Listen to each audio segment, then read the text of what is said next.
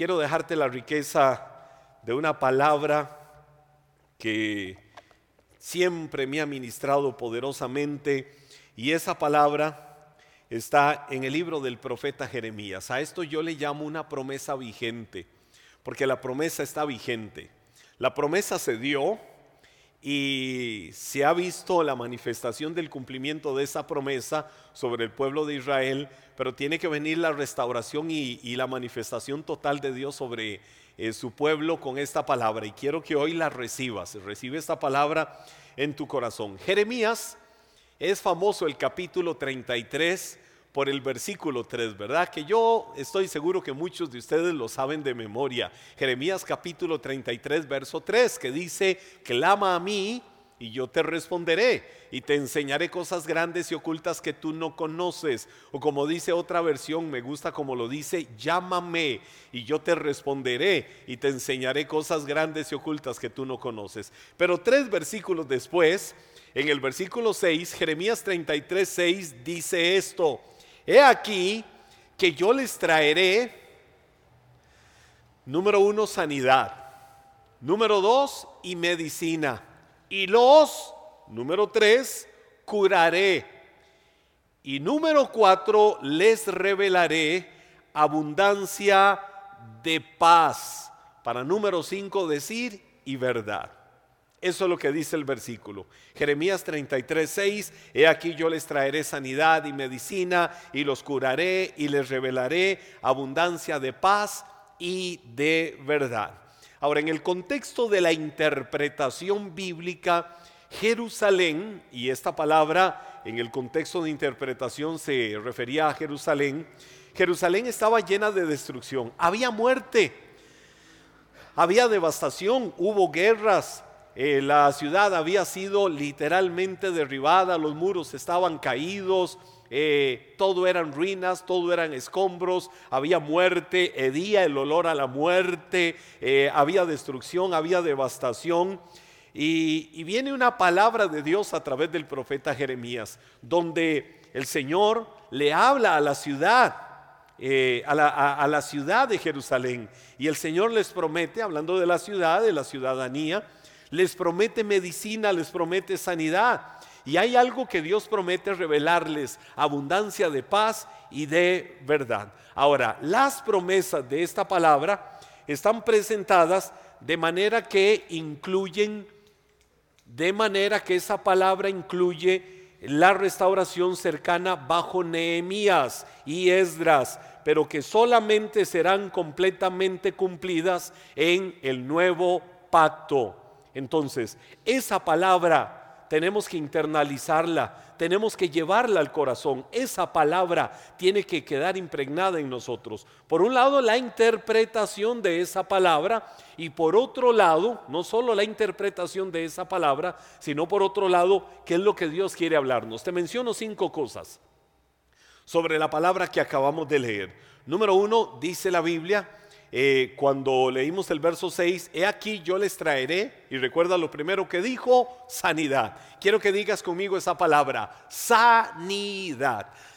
Para entender cada una de estas palabras, sanidad, medicina, curar, paz y verdad, tenemos que irnos al original.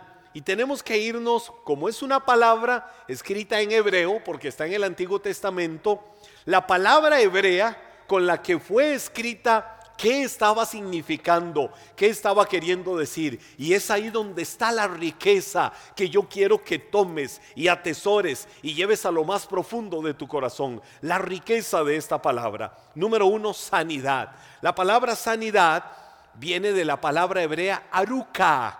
Aruka. Y esa palabra aruka literalmente lo que está significando es restituiré ¡Ey, qué lindo! Eso me recuerda que Iglesia Maná ha declarado el año 2022 el año de la restitución. Cuando Jeremías 33, 6 dice, he aquí que yo les traeré sanidad, esa sanidad, palabra hebrea aruca, significa, hey, yo te voy a restituir. Es decir, como el testimonio que contábamos hace un momento, había un cuerpo enfermo, había un cuerpo dañado, había un cuerpo afectado, un niño sufriendo, un niño experimentando dolor, un niño diciendo, papito, mamita, me duele, me siento mal, humanamente, ¿qué se puede hacer? Pero vino la mano poderosa, la mano vivificadora del que levantó de los muertos a Cristo, que también mora en ese cuerpo mortal de ese niño, y le dijo, hey, hey, hey, yo vengo y te restituyo. Y el diagnóstico de hace dos días, 48 horas después, viene una persona especialista en salud diciendo, aquí están todos los exámenes, aquí está todo el diagnóstico, no sé qué pasó porque hoy no está esto.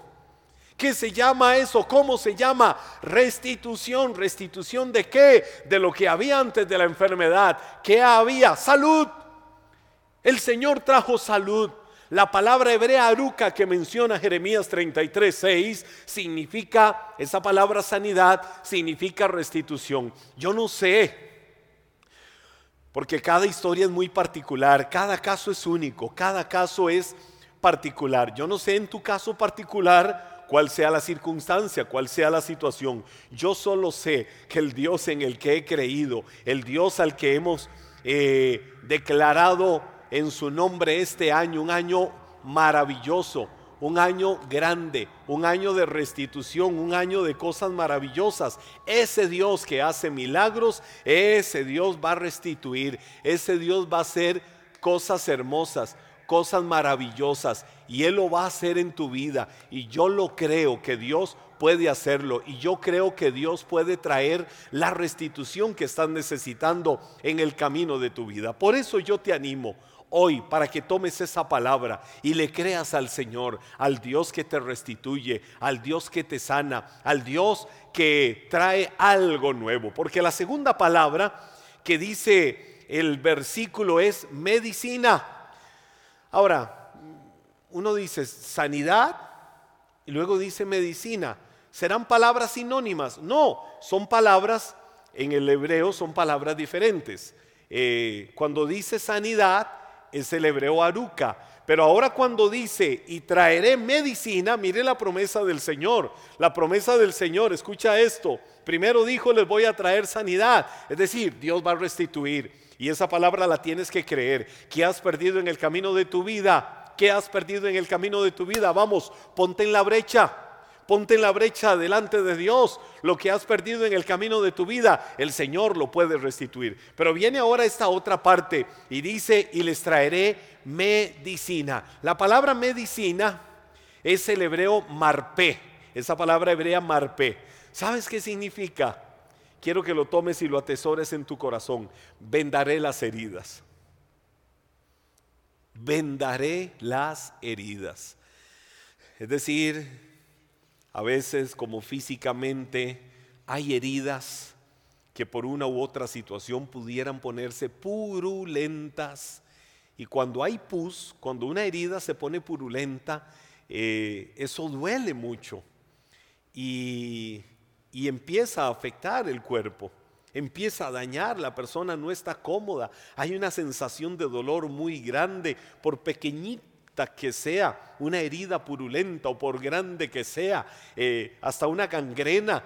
Eh, la persona sufre, hay un dolor desgarrador físico. Bueno, ¿cuánto pudiera ser esto en el corazón de las personas? ¿Cuántas personas pudieran estar con un corazón herido, purulento? Eh, porque esa herida creció y se convirtió en amargura, esa herida creció y se convirtió en ira, esa herida creció y se convirtió en palabras maldicientes, esa herida creció y se convirtió en gritería, esa herida creció y se convirtió en malicia, es decir, deseo de venganza sobre la otra persona. Y ese deseo de venganza muchas veces se manifiesta en expresiones, mejor no existiera, mejor se muriera, mejor, y a veces se dicen expresiones que uno dice jamás eh, nos atreveríamos a repetirlas. Pero ¿de dónde viene eso? De un corazón herido, de un corazón purulento, de un corazón dañado por las situaciones que se han vivido en la vida. Hoy leía la nota de un reconocido futbolista ucraniano del club Manchester City, refiriéndose al presidente de Rusia y las palabras que él dijo en relación con el presidente de Rusia, eh, por lo que está sucediendo en este conflicto, denotan una profunda amargura en el corazón de él hacia esa autoridad de Rusia. No estoy hablando bien ni de uno ni de otro, no me interesa eh, ahorita entrar en esos temas, pero cuando yo lo escuchaba como se expresaba, yo sé que más de uno dice, paz, y tiene toda la razón. Eh, bueno, no ese es el tema, el punto es que un conflicto, el daño que alguien eh, en representación de su nación pudiera estar provocando sobre otra, ya gestó amarguras. Y lo expresó una persona que es personaje público. Pero ese personaje público es la voz de 40 millones de ucranianos que están llenando su corazón de ira, que están llenando su corazón de un ferviente, ardiente enojo y amargura contra la nación vecina. Entonces, ¿qué es lo que te quiero decir? Que por un acto malo, incorrecto, que alguien interprete que se está haciendo contra su vida y le está haciendo daño, se crean las amarguras, se abren las heridas. Y esas heridas marcan, esas heridas golpean, esas heridas generan mucho mal y mucho daño. Y esas heridas se pueden transferir. Porque, por ejemplo, la amargura, el escritor de Hebreos dice, cuídense cuídense de que no brote una raíz de amargura. Oh, la amargura es una planta. Eh, para verlo de manera ilustrativa, la amargura es una planta que echa sus raíces.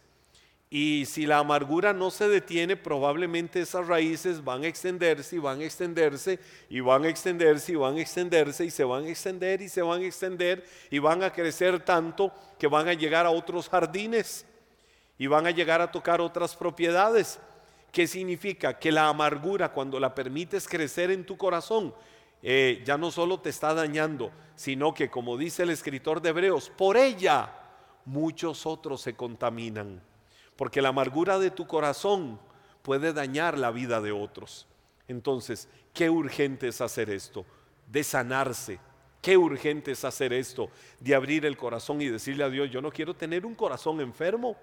Dios, yo no quiero tener un corazón dañado, no quiero tener un corazón afectado, no quiero tener un corazón malediciente, no quiero tener un corazón lleno de ira. Entonces, ¿cuál es la promesa que el Señor dice? Por eso dije, es una promesa con una, eh, eh, una promesa vigente para tu vida y para mi vida.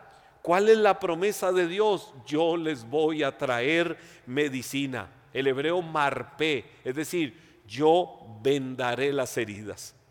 Yo creo que Dios hoy quiere vendar las heridas de tu corazón. Pero ¿qué necesitamos para que Dios lo haga? Que le diga, Señor, aquí estoy. La verdad es que he cargado muchas heridas, Señor, he cargado muchos males, muchos daños en mi vida y necesito curarme, necesito sanarme, necesito que haga la obra en mi vida para tener mi corazón reposado, mi corazón lleno de paz. Número tres, mira qué lindo, porque número tres, la Biblia dice, y yo les trae, yo los curaré. Eh, aquí puede que alguno diga, se me hace un circuito. Primero dice que va a traer sanidad. Si ese es el hebreo aruca, que significa yo te voy a restituir. Luego dice, yo les traeré medicina. Sí, ese es el hebreo marpe, que significa yo les voy a vendar las heridas. Y ahora dice el versículo, y yo los curaré. Yo los curaré es la palabra hebrea Rafa, Rafa, eh, como la canción. Él es Jehová Rafa, que Rafa significa restaurar. La primera cuando dice yo les traeré sanidad es yo voy a traerles restitución. La segunda, cuando dice, les voy a traer medicina, yo les voy a vendar esas heridas eh, y se las voy a, a, cubrir. La tercera, que Él los curaré, el hebreo Rafa es, los voy a restaurar. Y esa es la promesa de Dios. La palabra Rafa también significa coser o remendar. cuando, como cuando vamos donde la costurera y le decimos, se me le hizo un huequito a este pantalón, o sea, me se me le hizo un huequito a esta camisa, me la puedes remendar o agarramos en la casa una agujita con el hilo y empezamos a remendar alguna parte de una prenda de vestir para tapar aquel huequito que se le hizo a la costura. ¿Qué es lo que el Señor dice que iba a traer a ese corazón que delante de su presencia dice Dios, aquí estoy? Va a traer cura, lo curaré, es decir, lo rafá, lo remendaré, lo voy a coser, lo voy a cuidar. ¿Para qué? Para que esa herida purulenta que está abierta se empiece a cerrar. Y cuando se empieza a cerrar es donde los tejidos se empiezan a unir, la piel empieza a regenerarse y Dios empieza a hacer una obra maravillosa. Esto es bello, esto es especial. Y dice la Biblia, y les revelaré, Jeremías 33, 6, y les revelaré abundancia de paz les revelaré abundancia de paz. Qué palabra más linda. Les revelaré abundancia de paz. Y esta palabra paz la quiero rescatar. Paz con Z. Eh, porque está paz con S, eh, que es como, por lo menos a mí me gusta que la mayoría de las personas eh, se dirijan a nosotros así. a mí me gusta mucho que, que usen el término paz el diminutivo de pastor. Mientras yo me acomodo un poquito esto acá, eh, que ya me lo desacomodé un poco, este, la palabra paz que nos encontramos ahí cuando dice yo les revelaré abundancia de paz, esa palabra paz es el hebreo shalom, es la forma en que, por ejemplo, los israelitas se saludan. Nosotros acá en Costa Rica nos saludamos eh, una forma tradicional de saludarnos es el pura vida.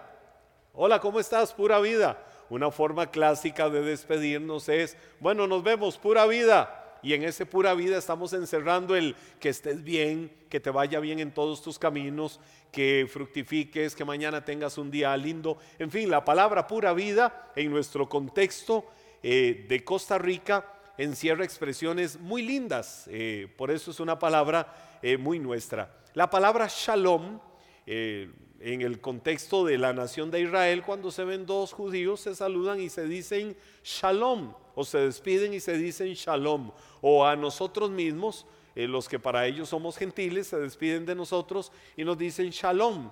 La palabra shalom, eh, que la conocemos como paz, el significado más profundo de la palabra shalom es prosperidad. Quiero que lo digas conmigo, prosperidad. ¿Te acuerdas cuando Juan le habló a Gallo en su tercera carta, en el versículo 2 del único capítulo que tiene esa epístola, eh, tercera de Juan, y le dijo, amado, yo deseo que tú seas prosperado en todas las cosas y que tengas salud, así como prospera tu alma esa palabra, así como prospera tu alma, y cuando dice yo deseo que seas prosperado, es yo deseo que tengas shalom en todas las cosas de tu vida. Y ese yo deseo que seas shalom, es decir, prosperado en todo, es algo integral que Juan le estaba diciendo a Gallo. Juan le estaba diciendo que en todas las áreas de tu vida, desde la salud, desde lo social, lo emocional, lo familiar, lo laboral, lo empresarial, lo financiero, en fin, en todas las áreas de tu vida, seas prosperado, seas bendecido. Y esa promesa de Jeremías 33, 6 tiene vigencia para tu vida hoy. Lo puedes creer y lo puedes declarar. Yo quiero eso que la Biblia dice yo voy a caminar adueñándome de esas promesas y de esa verdad, de ese shalom de Dios que dice Jeremías 33, 6. Yo les revelaré abundancia de paz, es decir, el shalom, la bendición de Dios sobre la vida de sus hijos. Hoy la puedes creer y te puedes, eh, te puedes adueñar de esa promesa. Shalom significa prosperidad. Pero hay una última palabra también que dice el versículo. Son cinco. Número uno, sanidad, es decir, restitución. Número dos, medicina, es decir, vendarte las heridas. Número tres, curarte, es decir, coser, remendar, restaurar. Número cuatro, shalom, es decir, traerte prosperidad como Dios lo quiere para tu vida en todas las áreas. Sí, es la buena voluntad de Dios. Y número cinco, verdad. Porque dice la Biblia en el versículo, y yo les revelaré abundancia de verdad. Di conmigo verdad. La palabra verdad es el hebreo emet. La palabra hebrea emet significa estabilidad y confiabilidad. El proverbio dice, mejor es el buen nombre que la mucha riqueza. ¿Qué fue de tu nombre? ¿Lo destruiste o lo dañaste o lo marcaste o lo ensuciaste en un mal negocio, eh, en irresponsabilidades, dejando botada la familia, eh, lo dañaste siendo mala paga, lo dañaste de cualquier forma, cualquiera haya sido la forma, antes de decirte esto que es la verdad de Dios que quiere revelarte, ya el Señor te ha dicho que te quiere sanar. Ya el Señor te ha dicho que Él te quiere traer medicina. Ya el Señor te ha dicho que Él te quiere curar. Ya el Señor te ha dicho que te quiere dar paz. Y ahora cuando viene verdad, es que Dios quiere traer confiabilidad. El Señor quiere traer estabilidad a tu vida. Y solo caminando con el Señor, solo caminando en el temor de Dios, puedes caminar en esa estabilidad. Nunca más volverá a pasar por tu vida el malvado, dicen aún 1.15. Nunca más volverá a pasar el pasado. Valga la redundancia, no pasará lo que estuvo en el pasado de tu vida dañándote y marcándote, haciéndote daño, generándote vergüenza, generándote mal, generándote cosas feas, cosas negativas, ataduras, ligaduras, cosas que quizás no sabías cómo liberarte de ellas. Pero Dios siempre usa ángeles o Dios usa formas porque te ha visto con ojos de amor, con cuerdas de amor, con lazos de ternura. El Señor te ha visto. Y hoy puedes descansar confiadamente bajo el abrigo de sus alas, como dice el Salmo 91. Y vas a creer y vas a confiar cada día de tu vida cuando te levantes viendo las misericordias del Señor, que Él te ama y cuando mires de dónde Dios te ha sacado y lo que Dios ha hecho en tu vida y cómo Dios lo ha hecho, vas a contar las maravillas de Dios. Vamos para adelante con buen ánimo. El Señor quiere darte confiabilidad. El Señor quiere darte estabilidad en todas las áreas de tu vida. El Señor quiere darte la seguridad de que su mano está sobre tu vida para cuidarte y guardarte y sustentarte en todo tiempo. Padre, esta palabra que hemos traído hoy yo quiero que quede, pedirte, Señor, que quede afirmada en el corazón de tus hijos. Que esta palabra quede sellada en cada hombre y cada mujer que ha estado con nosotros en esto que llamamos noches del Espíritu Santo. Porque donde está el Espíritu de Dios, ahí hay libertad, Señor. Y hoy podemos hablar la libertad, hoy podemos hablar las maravillas de tu amor y las maravillas de tus misericordias, Señor. Yo te pido ahora, en este momento, Señor, que tú traigas, Señor, una renovación total a cada corazón, a cada vida. Oro, Señor, por el cumplimiento en tus hijos de las promesas de esta palabra de Jeremías 33, 6. Señor, el cumplimiento de cada una de estas verdades. Tu palabra dice, yo les voy a traer sanidad. Esa palabra sanidad, Señor, esa restitución que muchos están esperando. Dios, yo te pido que la manifiestes a sus vidas. Señor, porque tu palabra también dice, y yo les voy a traer medicina. Señor, tú te vas a encargar de traer el ungüento, el fármaco celestial, las vendas de tu amor para cubrir esas heridas purulentas y dañadas, Señor, que están en el corazón y en el alma de tantas personas. De esta persona que está por medio de esta conexión contigo, Dios, en la transmisión de Iglesia Maná, Señor, para que reciba sanidad y libertad y una restitución, como tu palabra lo dice.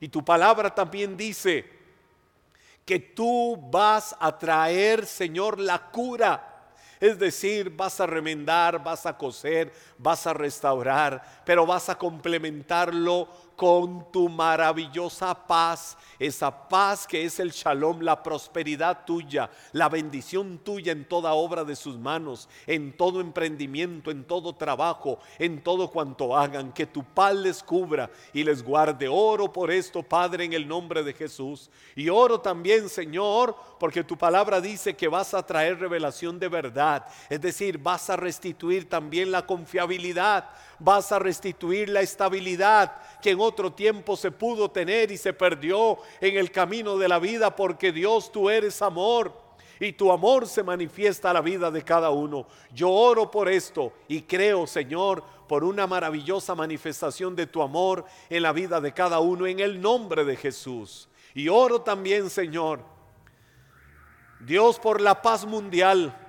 Oramos, Señor, en este momento delante de tu presencia clamando por el conflicto Rusia-Ucrania, Señor, y todas las consecuencias que esto pudiera generar alrededor del mundo.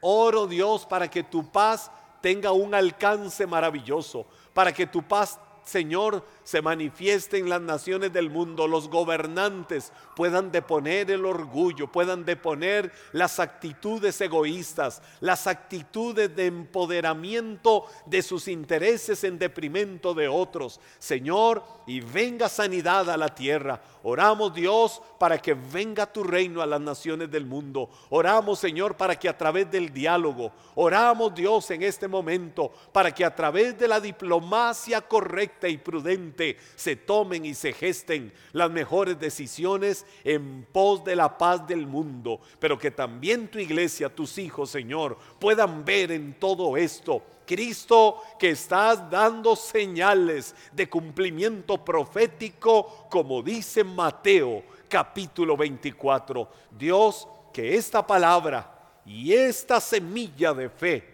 quede cimentada y afirmada en el corazón de tus hijos para que venga una renovación de la actitud y la búsqueda de la vida en Cristo y así sea sobre cada uno en el nombre de Jesús. Amén. Amém.